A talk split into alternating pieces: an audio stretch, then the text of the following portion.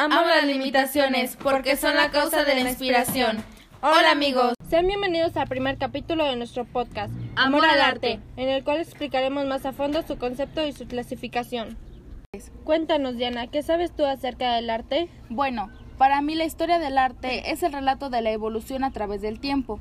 A lo que sé, esta se desarrolló en el Renacimiento, con su objeto limitado a la producción artística de la civilización occidental.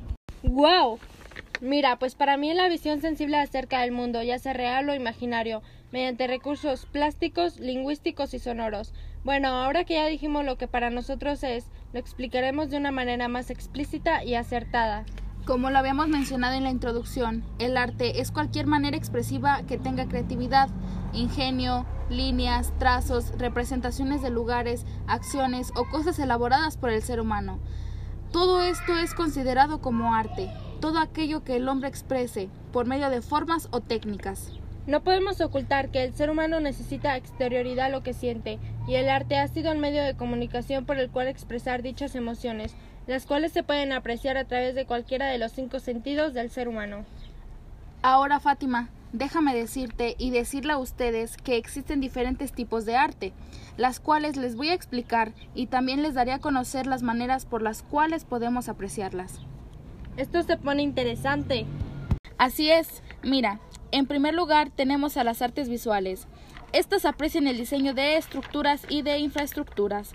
Es el arte que es usado como modo de expresión. Un ejemplo es el maquillaje, el vestuario e incluso los tatuajes y los piercing, el arte digital como los videojuegos y la cinematografía.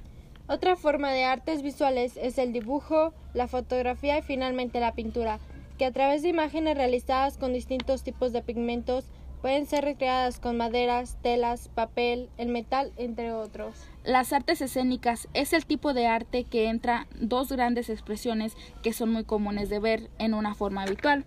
Una de ellas es la danza, la cual se ha manifestado a lo largo del tiempo y el teatro es otra forma de arte escénica, donde un grupo de actores hacen una representación de alguna obra que simula alguna situación.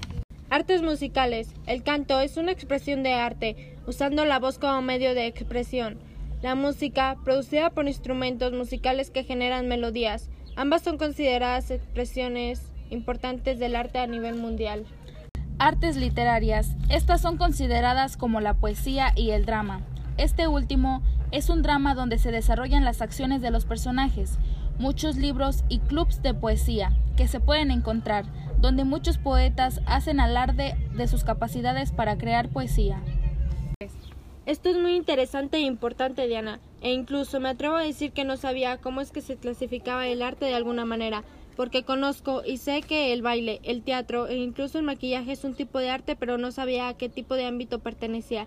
Cada vez se pone mucho, mucho mejor y espera ver todo lo que hace falta por conocer y saber sobre esto.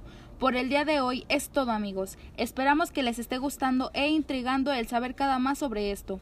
Quédense con nosotras y no se pierdan en el próximo capítulo, porque el que viene será muy interesante. Tendremos a una invitada muy especial. Síguenos en Spotify y juntas aprendamos más sobre este maravilloso tema. También los invitamos a que nos sigan en nuestras redes sociales. En Instagram me encuentras como Fátima Tello López y a mi compañera Diana como Martínez-Delgado. Nos despedimos esperando que les haya gustado. Nos, vemos, en un próximo capítulo. Bye.